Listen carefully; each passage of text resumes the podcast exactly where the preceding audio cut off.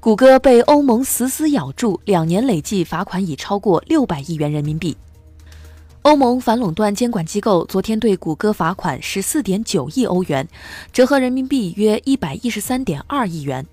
欧盟这次对谷歌下重手，原因是谷歌非法滥用其在网络搜索广告市场上的主导地位，剥夺了消费者的选择权，阻碍产品创新和价格公平。这是两年内欧盟对谷歌开出的第三张天价罚单。去年，欧盟以谷歌使用安卓系统屏蔽竞争对手为由，对谷歌罚款四十三点四亿欧元，折合人民币三百三十亿。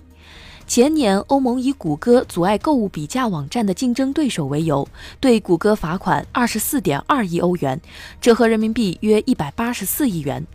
三次重罚金额累计高达八十二点五亿欧元，折合人民币六百二十多亿。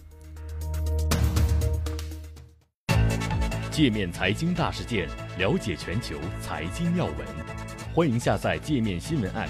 在音频频道收听更多精彩内容。